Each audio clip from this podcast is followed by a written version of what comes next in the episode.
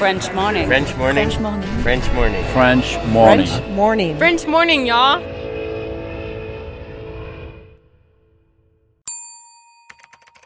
Expatrié.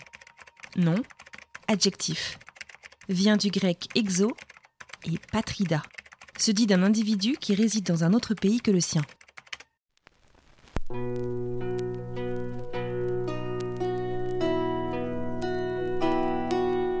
Et c'était euh, Mr. Rogers, je crois, à la télévision américaine, qui disait que même dans les pires moments, même dans les pires crises, look for the helpers, chercher ceux qui aident.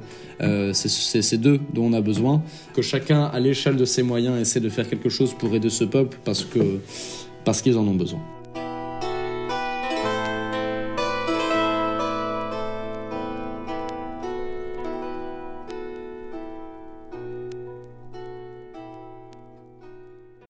Cet épisode a reçu le soutien d'Agora Expat. Vivre aux États-Unis nécessite une assurance santé adaptée. Mais trouver la solution parmi toutes les offres peut s'avérer être un vrai casse-tête. Budget, besoins, franchise, difficile de tout combiner. Ne perdez plus votre temps, Agora Expat sélectionne et compare pour vous les meilleures solutions d'assurance santé. Offre personnalisée, accompagnement sur mesure, devis et conseils gratuits, Agora Expat est le courtier référent de la communauté francophone expatriée aux États-Unis. Retrouvez plus d'informations sur agoraexpat.com. Et maintenant, place à l'épisode.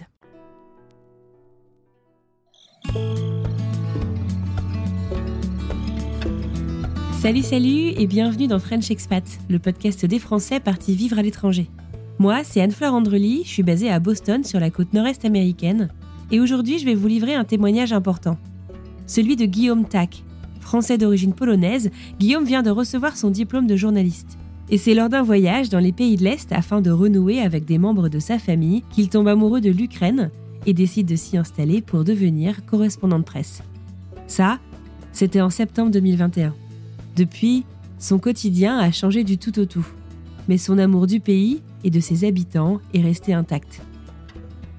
Et c'est cette histoire que je vous propose de découvrir aujourd'hui. Alors sans plus tarder, direction Kiev, Ukraine.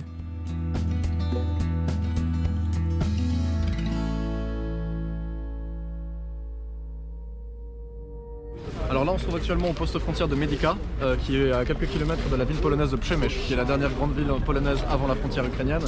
Et comme, euh, comme vous pouvez le voir autour de nous, euh, les réfugiés affluent en fait, fuient le conflit, sont pris en charge ensuite par des bus ici qui les amènent jusque dans le centre de Przemyśl. Et de là, ils sont pris en charge soit par des organisations humanitaires, soit ils peuvent prendre des bus ou des trains pour les acheminer vers la Pologne, l'Allemagne, la France. Pour ceux qui ont de la famille, ils la rejoignent, d'autres vont voir des amis, des connaissances ou sont des. Combien de temps est-ce qu'il reste ici? C'est très long, c'est très très long. J'ai eu, euh, euh, pour parler de l'autre côté de la frontière, j'ai parlé à un monsieur qui attendait euh, sa femme et euh, sa fille. Et sa femme a attendu 73 heures de ce côté-là et elle n'était pas encore passée. Le monsieur est toujours en train d'attendre. du côté côté. ukrainien. Du côté ukrainien, ouais, du côté ukrainien.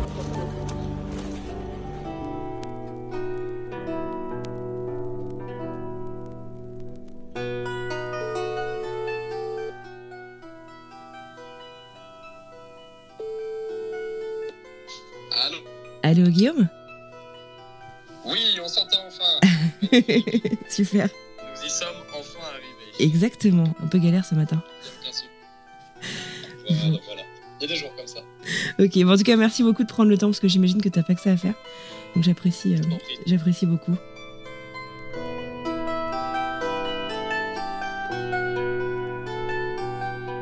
Bien écoute, je m'appelle Guillaume Ptak, j'ai euh, j'ai 26 ans, j'en aurai 27 le 19 juin. Je me trouve actuellement à Kiev, donc la capitale de l'Ukraine, et je suis initialement originaire de Charente-Maritime, mais j'ai fait mes études à Bordeaux où j'ai résidé pendant à peu près 8 ans. Au terme de mon lycée, j'ai fait une licence d'information et de communication à l'université Bordeaux-Montaigne, et puis après j'ai fait l'école de journalisme de Bordeaux, donc l'IJBA, une école une école publique en, en deux ans pour obtenir un master de, de journalisme presse écrite multimédia. C'était l'intitulé exact.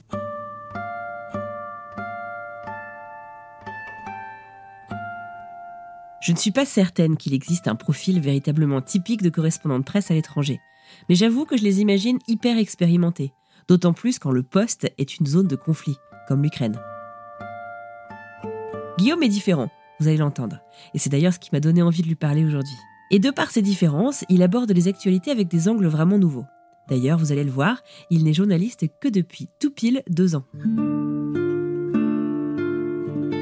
Oui, c'est tout récent en fait. Dieu merci, j'ai échappé au, Covid et au cours à distance parce que déjà que j'étais d'une nature assez dilettante de base. Donc si en plus tu me fous derrière un ordinateur avec euh, aucun prof pour me houspiller, c'est très compliqué. Donc Dieu merci, j'ai échappé au plus gros du Covid et j'ai quitté l'école. Bah, en fait, euh, j'ai arrêté au moment du premier confinement. Si aujourd'hui, Guillaume Tac est le correspondant des échos en Ukraine, il est aussi pigiste pour de nombreux médias. Vous allez le découvrir, son histoire d'amour avec l'Ukraine et les pays slaves remonte en fait à ses origines et à un voyage en 2019. Je laisse vous raconter. Euh, au niveau de ma décision de partir, de partir à l'étranger, plus particulièrement en Ukraine, en fait, c'est une sorte de, convergence de plusieurs, euh, de plusieurs envies euh, plus ou moins nébuleuses et aussi de coups de chance. Hein. Enfin, chance. Je ne sais pas si c'est les termes que j'utiliserai actuellement. Mon papa est polonais, hein, comme mon nom de famille peut le laisser deviner, vu qu'il est totalement imprononçable. Et donc, euh, j'ai toujours eu une certaine, une certaine passion pour les, pays slaves. Euh, je vais en Pologne depuis que je suis tout petit. C'est une langue que je comprends, que je comprends bien, même si je la parle très mal. Et en fait, on a de la famille étendue en Ukraine. Donc, je me suis rendu pour la première fois en 2019 euh, chez le cousin de ma belle-mère, que je n'avais pas vu depuis que j'avais à peu près 6 ou 7 ans. J'y ai passé 3 semaines et je suis véritablement tombé amoureux du pays. Et lorsque je suis allé là-bas, en fait, bah, j'avais toujours eu cette petite idée derrière la tête d'aller travailler comme correspondant dans les pays de l'Est. J'avais commencé un peu l'apprentissage du russe aussi de manière plus ou moins assidue euh, au cours des derniers, des derniers mois, des dernières années. Et en fait, c'est ce voyage-là qui a été un élément déclencheur. Alors en fait, je suis parti avec une collègue de l'Ijba parce qu'elle, initialement, euh, bon, elle, elle est d'origine libanaise et elle comptait se rendre cet été-là au Liban, mais ça avait été un peu compliqué pour des raisons logistiques. Et donc moi, je lui avais expliqué que je comptais partir en Ukraine. Mais c'était pas totalement des vacances non plus. On partait dans l'idée euh, à ce moment-là, donc c'était les vacances d'été entre ma première année de master et la deuxième. Et donc on partait là-bas évidemment bon pour découvrir un peu le le pays et puis pour pour moi voir voir cette partie-là de la famille que je je connaissais pas trop ou d'assez loin. Mais on avait quand même la volonté de, réaliser des sujets, de faire des reportages, de faire des enquêtes. Alors on avait été très ambitieux, on s'était fait une liste de sujets à couvrir qui, en rétrospective, était totalement irréaliste en l'espace de trois semaines. Nous sommes arrivés en Pologne, donc on a pris l'avion de Bordeaux jusqu'à jusqu'à Cracovie. De Cracovie, nous avons pris le train jusqu'à Przemyśl, qui est la dernière grande ville polonaise avant la frontière ukrainienne. Et de Przemyśl, nous avons été à Lviv, donc Lviv, la plus grande ville dans l'ouest de l'Ukraine, et de là ensuite à Rivne, qui se trouve à peu près à mi-chemin entre Lviv et Kiev, la capitale. Et de là, nous sommes enfin arrivés dans la capitale au bout d'une semaine et demie, ou plutôt d'une semaine passée à Rivne, et on est resté le, reste du temps dans la capitale pour, pour y travailler, puis pour y découvrir Kiev aussi, parce que c'est une ville vraiment, vraiment magnifique. Euh, et j'espère qu'elle qu'elle le restera encore longtemps. Donc euh, au terme de, mon master, j'ai fait quelques contrats chez France Télévisions, j'ai travaillé à France 3. Puis au bout d'un moment, bah, j'ai véritablement pris la décision en mai, euh, après avoir passé deux mois en Ukraine, de, venir m'y installer. Donc en septembre dernier, j'ai trouvé un appartement à Kiev euh, où je me suis installé avec mon collègue, mon collègue Emil Filtenborg, lui aussi journaliste danois. Entre une certaine attraction pour le pays et sa culture et le fait d'y relocaliser toute sa vie, il y a quand même un pas, et non des moindres. Guillaume s'installe donc à Kiev, au cœur de la capitale ukrainienne, à l'automne 2021. Ah, c'est la conjonction de plusieurs facteurs. En fait, je pense que tout d'abord, le, pays en lui-même m'a beaucoup plu. La culture, je l'ai trouvée fascinante. Euh, j'ai trouvé les gens extrêmement sympathiques, extrêmement chaleureux, extrêmement ouverts et accueillants. Donc, ça a été déjà un, premier facteur qui m'a un peu décidé. En plus, c'était euh, l'Ukraine, c'est vraiment la confluence de, de, phénomènes historiques et géopolitiques que moi je trouve passionnants. J'ai toujours été passionné d'histoire. Donc, l'Ukraine, c'est cette espèce de territoire. Euh, le territoire euh, convoité, on va dire, tant par l'ouest que par l'est, ni vraiment européen, mais qui n'est pas non plus pas l'Europe, si je puis dire. Et d'ailleurs, plus je passe de temps en Ukraine, plus je me rends compte que l'Ukraine, à mon sens, c'est le centre de l'Europe c'est le centre des préoccupations européennes, c'est le centre même de, de ce qu'on appelle communément les valeurs européennes. Et donc en fait, la confluence de toutes ces, ces interrogations euh, identitaires, politiques, nationales, linguistiques, euh, la richesse de la culture, la gastronomie qui est excellente, la beauté des paysages, puis c'est très grand l'Ukraine. Hein. Il faut savoir que qu'avec la Crimée, la superficie de l'Ukraine est supérieure à celle de la France. Entre Lviv donc là, le plus à l'ouest jusqu'à Donetsk, le plus à l'est, euh, c'est extrêmement long. Hein. C'est vraiment un, un, très très grand pays avec une, une variété au niveau des paysages qui est assez exceptionnelle.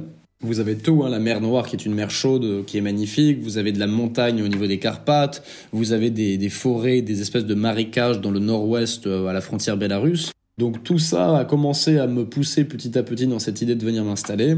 Et puis là, j'ai aussi un, sujet, euh, un sujet un peu d'ampleur qui m'est véritablement tombé sur les bras au hasard d'une rencontre assez fortuite avec un, un contact et qui est devenu un ami depuis j'ai commencé à travailler sur le système bancaire ukrainien et plus particulièrement sur, les, réformes qui ont été menées de ce système entre 2014 et 2017. Je vais vous passer un peu l'histoire parce que c'est long, c'est compliqué et puis ça concerne le système bancaire ukrainien. Donc j'ai pas envie que les auditeurs meurent d'ennui avant la fin du podcast. Mais en fait, cette enquête, donc ça a été une enquête au long cours, hein, elle a duré un an et demi, elle a été réalisée avec ma collègue Laura, et elle a abouti à une publication dans le monde diplomatique de février 2021. Euh, donc en plus de tout ce côté, on va dire, euh, personnel, culturel et autres, je me suis rendu compte que travailler en Ukraine était non seulement possible, mais extrêmement intéressant, puisque c'est un pays, euh, c'est une jeune démocratie qui souffre de beaucoup de problèmes, et qui dit problème dit aussi matière sur laquelle travailler pour, pour un journaliste, et en particulier pour un journaliste qui voudrait faire un peu d'investigation. Comment est-ce que Guillaume s'est préparé à sa nouvelle vie en Ukraine? A-t-il cherché à en apprendre la langue Et comment et pourquoi a-t-il choisi la ville même de Kiev pour s'y installer tout d'abord, effectivement, l'apprentissage du russe, bon, moi, c'est un truc qui me trottait dans la tête depuis, depuis un bout de temps, mais comme toute chose que, je, que j'entreprends, je l'entreprends un peu en, en, dilettante, de manière très aléatoire, c'est-à-dire je vais avoir une semaine de motivation où je me mets à fond, puis trois semaines où je fais absolument rien. Pour la réalisation de l'enquête pour le monde diplomatique, il faut savoir que j'ai quand même fait 4 à 5 voyages en Ukraine euh, au cours de mon master avec des, fois des durées qui allaient jusqu'à quasiment un mois. Donc euh, voilà j'arrivais pas non plus en terre totalement inconnue hein. c'était un pays que dans lequel j'avais passé en tout et pour tout à peu près 6 à 7 mois en, en cumulé. Donc c'était pas euh, pas non plus un grand saut dans l'inconnu. Donc au niveau de, la logistique même ça a été très simple.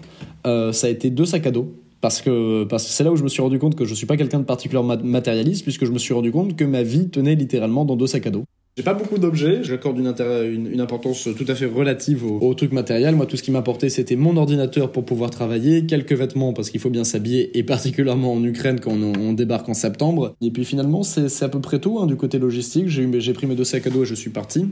Et pourquoi Kiev? Bah Ça, c'est une bonne question. Moi, lorsque je commence à réfléchir à venir m'installer en Ukraine, euh, pour je ne sais quelle raison, j'ai l'idée un peu saugrenue d'aller m'installer à Berdiansk. Berdiansk, c'est une très jolie petite euh, station balnéaire sur les bords de la mer Noire, dans le Donbass. Très jolie ville de 100 000 habitants à peu près. C'est très joli, faut, faut voir ça un peu comme le Royan euh, pour ceux qui connaissent de, de l'Ukraine.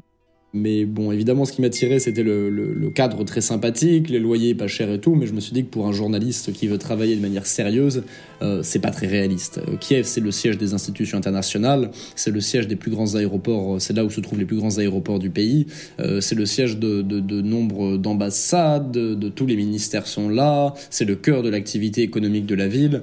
Donc en fait, dès lors que je décide de m'installer en Ukraine, il y a un seul endroit où je peux m'installer et où je dois m'installer, évidemment, c'est Kiev. Et en plus, la ville, euh, ce qui ne gâche rien, est absolument magnifique, empreinte d'histoire. C'est l'une des plus vieilles capitales européennes. Euh, et comme se plaisent souvent à le rappeler les, les, les, les Ukrainiens, à l'époque où Kiev était déjà considéré comme l'une des plus belles villes d'Europe, Moscou était encore une forêt. Donc, par conséquent, ça m'a poussé, euh, ça m'a poussé à choisir Kiev. Aujourd'hui, je ne vous apprends rien, l'Ukraine est dans tous les médias et on va y revenir dans un instant. Mais lorsque Guillaume décide d'y poser ses bagages, à Kiev, dans la capitale de l'Ukraine donc, l'Ukraine n'intéresse pas grand monde, voire personne. Alors comment est-ce qu'il a fait pour s'y installer professionnellement? Comment est-ce qu'on s'établit à l'étranger en tant que correspondant?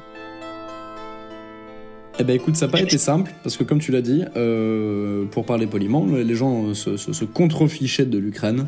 Euh, la plupart des médias que j'ai démarchés, alors je, bon, j'ai eu la chance d'avoir quelques médias quand même qui me prenaient des collaborations plus ou moins régulières. Je pense notamment au, à, au, à l'équipe du Courrier d'Europe centrale, qui est un petit média en ligne, mais, mais avec une équipe euh, fort sympathique et qui en plus paye dans les temps, ce qui est assez rare pour être signalé dans le milieu du journalisme. Euh, je travaille aussi pour un, pour un média américain qui s'appelle The Defense Post, donc comme son nom l'indique, qui est concentré sur des questions de défense et de sécurité. Et déjà à l'époque, en Ukraine, ça ne manquait pas, pas spécialement. Mais pour être parfaitement honnête, ça ne m'assurait pas un volume de travail suffisant pour pouvoir en vivre. Euh, j'ai effectué quelques reportages aussi pour la radio belge, euh, la première. Mais là encore, c'était vraiment euh, au lance-pierre, si tu veux. C'était, c'était au coup par coup, en fait. Je, j'envoyais des propositions, et pour 10 propositions envoyées, j'étais, je me considérais heureux s'il y en avait une qui était acceptée. Donc ça, ça a été au début. Et donc, évidemment, il fallait bien manger. Donc, ce que j'ai fait, c'est qu'en fait, euh, je suis tombé un peu par hasard sur une annonce sur un groupe d'expatriés français à Kiev une entreprise ukrainienne cherchait des doubleurs, des voice actors, pour doubler des espèces de spots, euh, pas vraiment publicitaires, mais des espèces de vidéos un peu virales qui passent sur Facebook euh, et sur d'autres réseaux sociaux. Je me suis rendu à l'entretien d'embauche, ça s'est extrêmement bien passé moi qui, qui ai toujours voulu faire du théâtre en plus, donc ça, ça, correspondait un peu à ma fibre, euh, un peu, un peu volubile, artistique si tu veux. Euh, donc évidemment, même si le produit fini était pas glorieux, mais c'était assez drôle de pouvoir, euh, de pouvoir expérimenter un peu avec ça. Et donc j'ai été engagé temporairement, du moins, comme French Localization Executive. Donc je faisais à la fois du doublage, mais j'étais aussi chargé de la traduction de, de textes de, de l'anglais vers le français, de la correction, de la supervision d'autres doubleurs. Donc euh, donc c'est ça qui me permettait véritablement de vivre en Ukraine parce que ce n'était pas les quelques maigres piges que j'arrivais à vendre à ce moment-là qui me permettaient de survivre. Donc ça, ça a été pour l'installation euh, initiale, disons. En septembre 2021, ça ressemble à quoi la vie euh, en Ukraine, la vie sur Kiev? Tu vois, ça ressemble à quoi ton quotidien Qu'est-ce que qu'est-ce que tu fais? Tu fais pas que travailler, j'espère? Non, non, non, Dieu merci, même si évidemment je te cache pas que ça c'est un peu, c'est un, un, peu comme ce que te disent les profs, tu sais, lorsque les, les, gens traitent les profs de feignants et les profs leur rappellent, ouais, mais ce que vous, vous voyez, c'est-à-dire moi en classe devant vos élèves, c'est une partie presque infime du travail puisque l'essentiel se fait à la maison.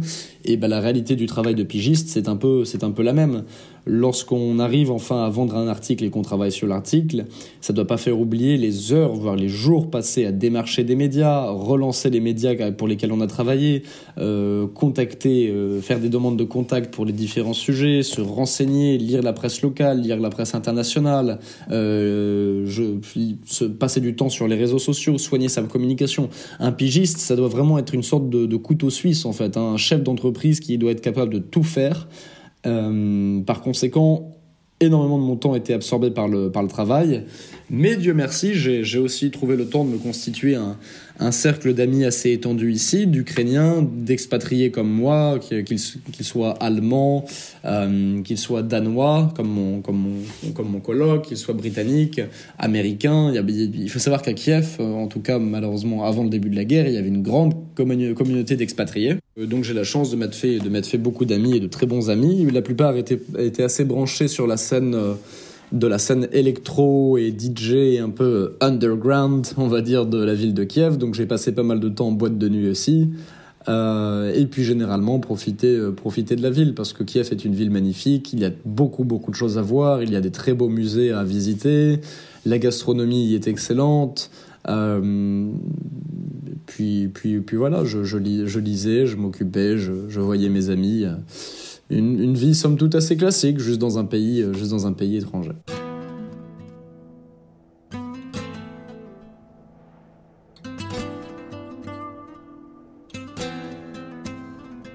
J'ai cru lire quelque part que Kiev était une ville énorme. Je, je viens de Brest, en France, et on m'a comparé euh, la ville de Kiev à la taille du Finistère. Est-ce que je dis des bêtises ou? C'est grand. C'est effectivement c'est une ville qui n'est pas énormément peuplée hein, à la hauteur d'une capitale européenne. Je veux pas dire de bêtises, euh, donc je vais m'abstenir de donner un chiffre, mais il me semble que, c'est clairement inférieur à des villes comme, comme Paris, comme Moscou, comme Londres. Euh, mais par contre, c'est beaucoup plus étendu. Bon, depuis j'ai vérifié. Si la moitié de la population de la ville l'a quitté récemment, sachez que Kiev comptait au début de l'année 3,5 millions d'habitants. Côté taille, c'est immense. La ville de Kiev fait 800 km. À titre de comparaison, la ville de Paris en fait 40.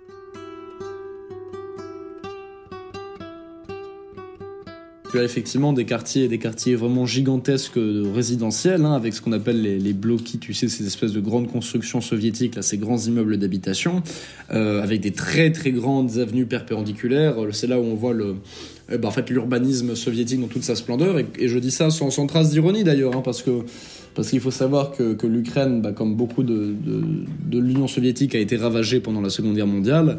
Et donc l'objectif des soviétiques au lendemain de la guerre, ça a été de loger un maximum de personnes euh, le plus rapidement possible.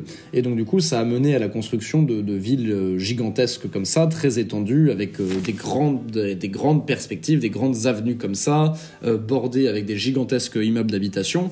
Donc en fait, en fait, Kiev est une ville qui n'est pas énormément peuplée, mais qui par contre est très très très très large. Ensuite, le centre-ville historique de la ville, euh, lui, n'est pas si grand que ça et peut se parcourir relativement aisément à pied en l'espace d'une journée ou d'une après-midi.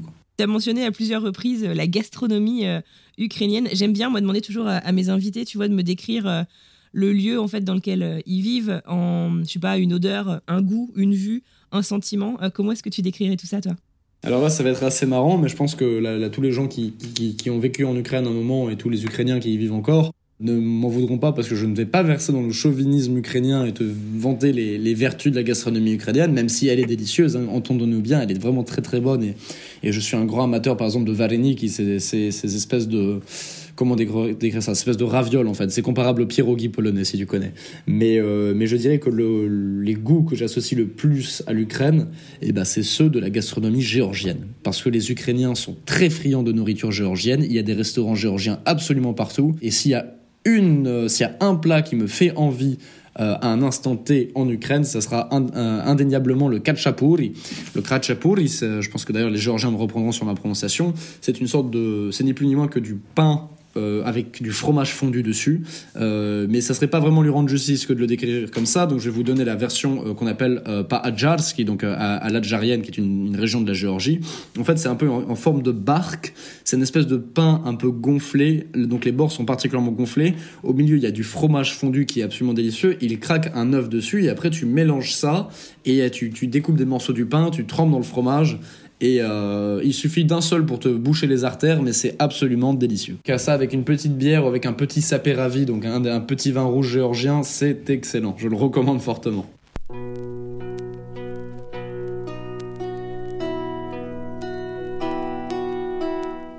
Cette nuit, la Russie a engagé une attaque militaire massive contre l'Ukraine.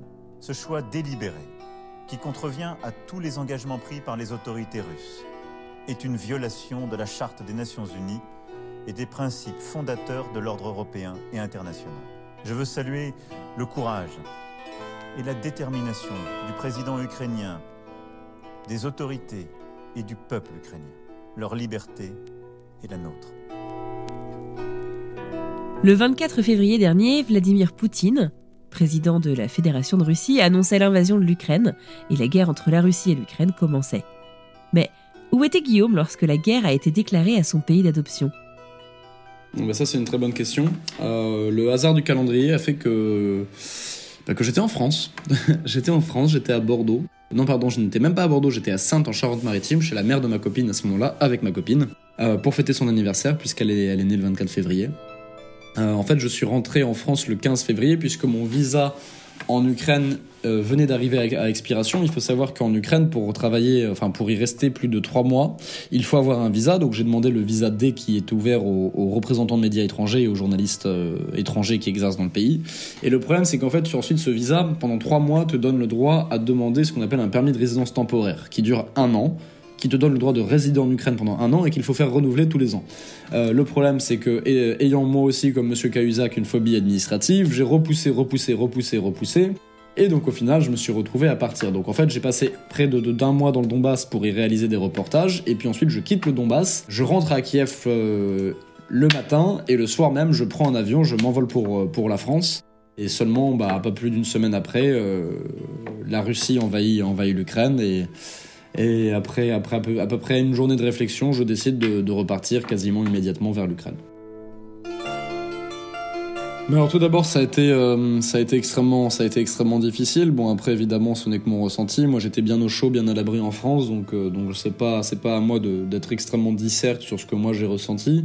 Euh, juste pour contextualiser, en fait, le 24 au soir, donc on fête l'anniversaire de ma copine. Vers à peu près une heure et demie du matin, euh, sa mère va se coucher, son petit frère va se coucher.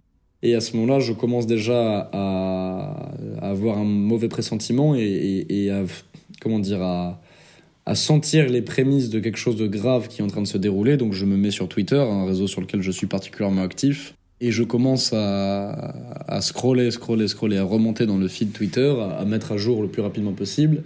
Et c'est là où je vois les premières images qui apparaissent, une sorte de, de, de screenshot, de, vide, de photo prise euh, floue d'une caméra d'un poste frontière en Crimée, entre la Crimée occupée et l'Ukraine, où on voit un soldat ukrainien en train de courir, de fuir. Là, je commence à avoir par des amis dans le Donbass euh, les, que des explosions sont en train de se faire entendre de plus en plus proches de la ville, alors qu'habituellement, euh, Kramatorsk, c'est quand même à 80-90 km de la ligne de front, donc ils sont pas censés les entendre.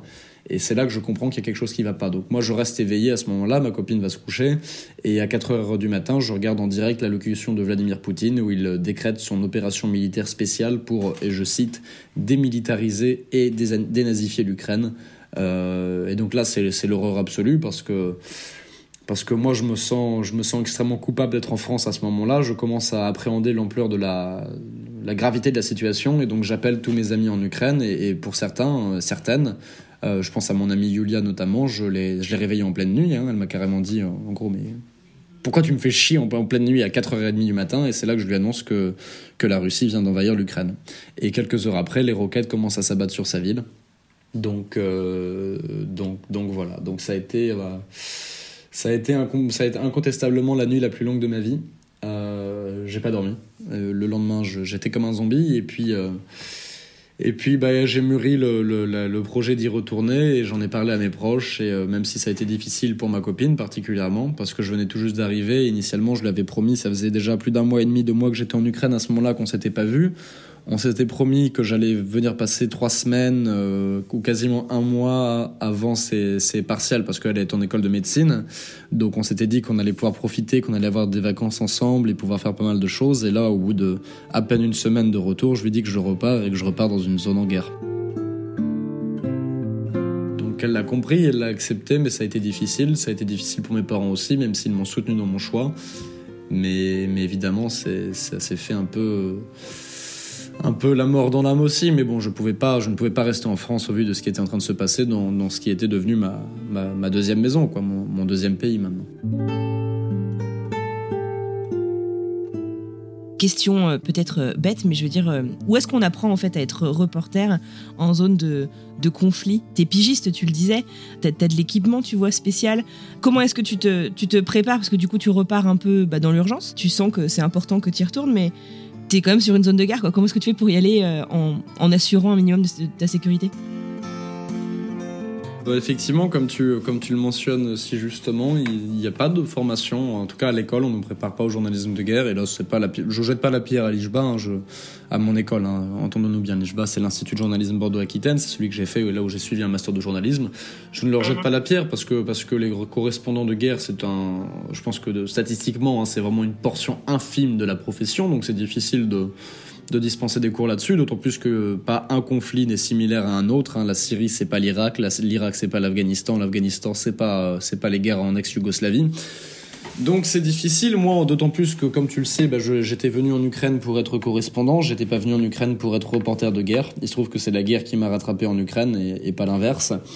Donc, euh, donc c'est de l'improvisation, mais c'est une improvisation qui est informée aussi par l'expérience d'autres journalistes. J'ai contacté des journalistes plus expérimentés, j'ai lu sur la, la question, j'ai lu les guides de sécurité. Alors ensuite, il y a également des formations euh, qui sont, des, je pense notamment au stage armé qui, se, qui, qui est organisé chaque année euh, en novembre, il me semble, par l'armée de terre euh, française pour former les, euh, les journalistes au, au, journalisme sur les, des terrains hostiles, sur des zones de combat. Moi, malheureusement, j'ai pas eu le loisir de choisir de, faire cette formation puisque, bah, de toute façon, le, la guerre, la guerre a commencé avant que je puisse le faire. Euh, mais par contre, lorsque je suis reparti, en fait, je suis parti avec un petit groupe de journalistes, euh, des collègues à qui je fais confiance, et on s'était fixé comme règle, euh, comme condition sine qua non euh, pour passer en Ukraine, c'était de se faire livrer du matériel. Donc là, je tiens à saluer la rédaction des Échos, pour lesquels je suis désormais correspondant en Ukraine, qui se sont débrouillés pour me faire acheminer des protections balistiques, entendant donc un gilet pare-balles. J'avais déjà acheté avec un collègue des casques avant de partir. On a décidé de partir voilà, en connaissance de cause, en s'étant préparé un minimum, en disposant d'équipements balistiques. Après, de toute façon, la règle un peu du journalisme, c'est qu'il faut avoir ces équipements, mais que si vous avez besoin de les utiliser, vous vous êtes déjà mis dans une situation euh, très difficile. Donc en fait, le journalisme de guerre, ça ne s'apprend que sur le terrain, j'ai envie de dire. Il faut, il faut se préparer, il faut se préparer physiquement, il faut se préparer avec de l'équipement, mais il faut se préparer aussi psychologiquement parce que c'est des scènes qui vont être très dures, insoutenables parfois, et c'est important de se préserver parce que si on ne se préserve pas, on ne peut pas, on ne peut pas faire de journalisme, on ne peut pas rapporter l'information et, c'est pour, ça qu'on est là. On reste des professionnels avant tout et un vrai professionnel se doit d'être équipé et préparé avant de partir dans, ce genre de, de zone. Qu'est-ce qui se passe? Il a vu la caméra, il demandait qui ouais, voilà. Je pense que je vais, je vais la, je vais laisser. On telebaczenie Piatmir, TV5 Monde, ja i on, euh, francuska nationalna euh, gazeta hein, Les Échos Именно. Ну и да, то есть, э, несмотря на военное положение, Украина остается правовым государством, и мы де- действуем в рамках закона. Конечно, мы прекрасно понимаем это. Большое спасибо. Спасибо вам. Problème d'accréditation, effectivement. C'est le souci. Tant qu'on n'aura pas l'accréditation du ministère de la Défense, ça va être compliqué de, de filmer et de, de pouvoir photographier. Même à l'entraînement. Surtout à l'entraînement. Parce que c'est considéré comme un objet stratégique. Hi guy, I'm uh, Italian colleague. Eh, how are you? Nice to meet you. Very nice Alors, to meet you. ciao, ciao. Oui, uh, I listen. Need, we need an accreditation. T'es pas tout seul, tu le disais, tu, tu- tu n'évolues euh, pas tout seul et j'imagine que c'est très important. Comment est-ce que collectivement vous décidez en fait euh, euh, des sujets, euh, des, des- des histoires, euh, de à qui vous allez euh, aller euh, bah, enfin, tendre le micro pour dire ça de manière un peu, un peu simple? Ben écoute, euh, nous on a l'avantage d'être partis en fait à trois. Je me trouve avec euh, Luc Hortel qui est euh, journaliste vidéo et qui travaille principalement pour TV5 Monde, euh, mais pas que. Je suis avec euh, le photographe euh, Alexis Lopez, photographe de talent, et qui par ailleurs a aussi une chaîne YouTube sur laquelle il, il, il fait une sorte de chronique un peu de, de, nos- de notre périple en Ukraine et il réalise des, des, des vidéos qui à mon sens ont un ton en plus très juste entre l'information et puis et puis ça ça verse pas non plus dans le dans le divertissement euh, un peu voyeur, voyeuriste et, outrancier que c'est toujours le risque hein, sur ce genre de sur ce genre de terrain. Donc le fait qu'on ait tous les trois ces compétences très différentes, hein, puisque moi je suis plutôt presse écrite, euh, ça fait qu'on se marche pas dessus.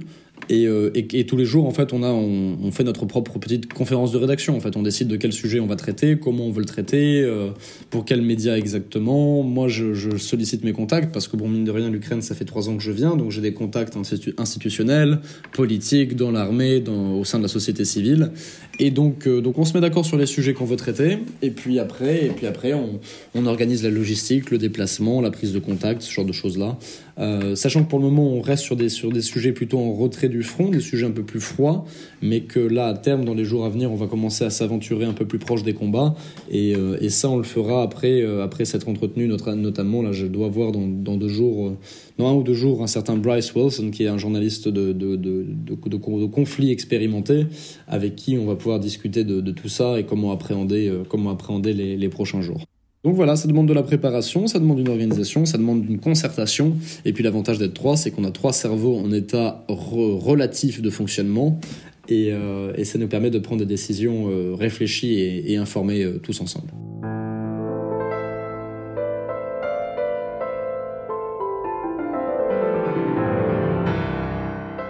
Tu te projettes comment toi à court et moyen terme en Ukraine?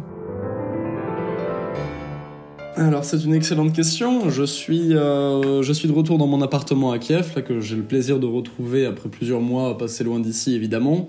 Euh, je considère Kiev comme notre notre QG, hein, comme notre sorte de base opérationnelle si tu veux. Je suis euh, dans un environnement familier avec des gens autour de moi sur lesquels je peux compter. Donc moi, je m'inscris dans un, dans un temps long en Ukraine, dans le sens où l'Ukraine, bah, c'est mon, ma terre d'élection, on va dire. J'ai choisi de venir, de venir y vivre.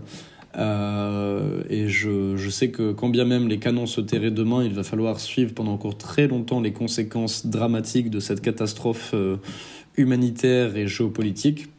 Par conséquent, je me vois rester en Ukraine pour les prochains mois, voire pour les prochaines années. Euh, J'exclus évidemment pas de, prendre des breaks de temps en temps et de, rentrer voir ma famille en France ou, ou même d'aller passer quelques jours euh, boire du vin moldave euh, dans les collines, dans les collines de l'ouest de la de l'est de la Moldavie, ne serait-ce que parce que c'est important de se ménager aussi.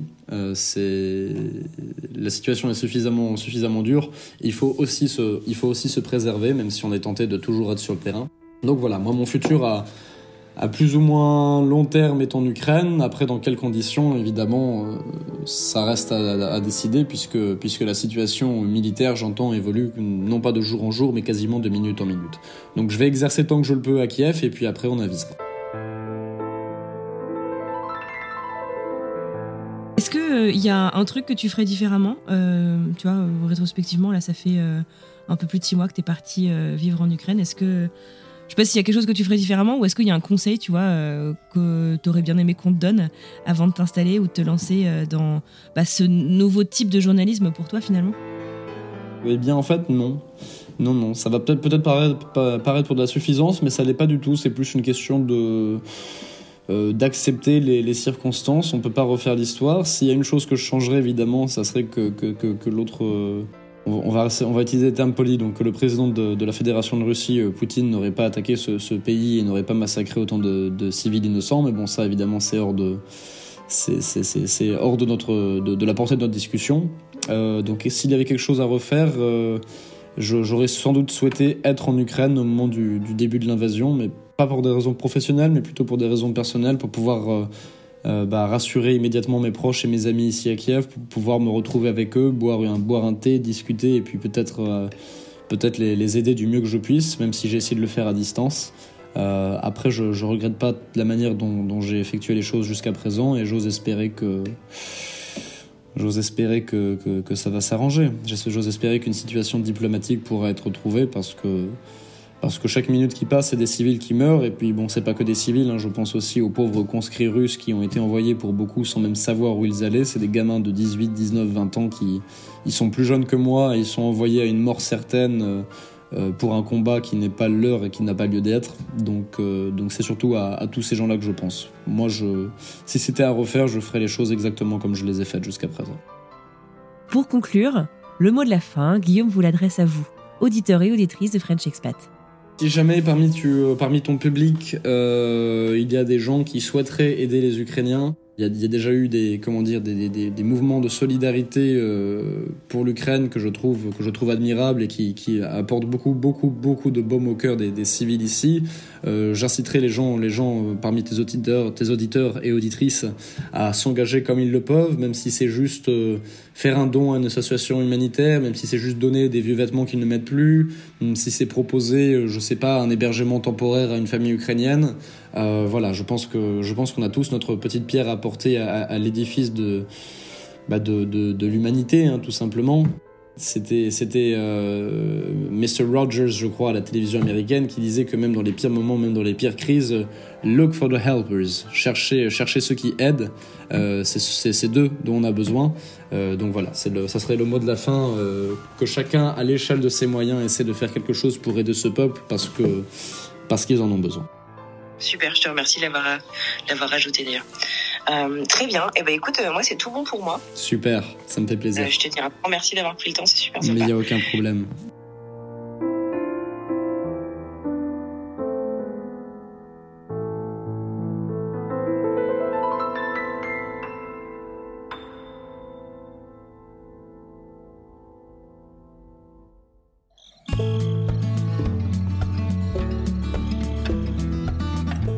Et voilà, c'est terminé pour aujourd'hui. Je tiens à adresser un grand merci à Guillaume Tac pour sa disponibilité et sa gentillesse dans cet échange. Si vous aussi vous souhaitez contribuer à votre échelle, comme le suggère Guillaume à la fin de cet épisode, sachez qu'il y a plein d'associations qui sont disponibles et qui cherchent à organiser, que ce soit des collectes de fonds, mais aussi de matériel pour les gens qui sont sur place ou qui ont été délocalisés. Je vous mets également dans les notes de la description de cet épisode un article de Marie-Éléonore Noiret, de l'équipe de French Morning qui a fait une liste forcément non exhaustive puisque ça bouge beaucoup, d'associations humanitaires qui organisent des collectes de fonds et de matériel pour soutenir le peuple d'Ukraine. Le sujet de cette semaine est assez lourd, alors euh, je vous remercie de nous avoir écoutés jusqu'au bout, j'espère que ça vous a plu et que ça vous a quand même appris d'autres choses. C'était important pour moi de réagir sans pour autant faire dans le sensationnel parce que je crois qu'on est dans une période qui est facile pour personne.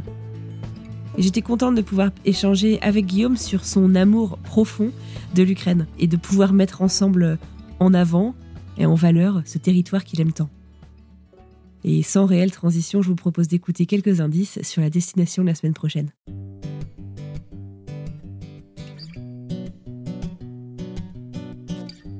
des gens qui, euh, qui comprennent pas en fait, je pense. Euh, ça va être euh, pas forcément méchant, mais ah mais mais quand même, mais, mais, mais, mais ça va, votre fille, c'est pas trop dur, alors que bah non non non, ça, ça va bien et puis c'est pas. Je crois qu'il y a un côté un peu ah elle a pas beaucoup de jeux ou des choses comme ça, mais en fait il n'y a pas besoin d'avoir des des tonnes de jeux pour qu'elle soit contente, voilà, qu'elle soit heureuse. Et puis après, euh, moi je lui en fabrique parfois des petits jeux. Enfin voilà, ça, on peut faire des choses euh, sans en avoir des tonnes, quoi. C'est pas compliqué et c'est pas, c'est pas un frein pour son développement.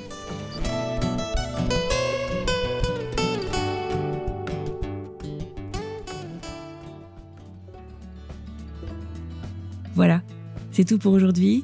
Je vous remercie sincèrement de nous avoir écoutés je vous souhaite une très bonne journée et je vous dis à mardi pour une nouvelle histoire.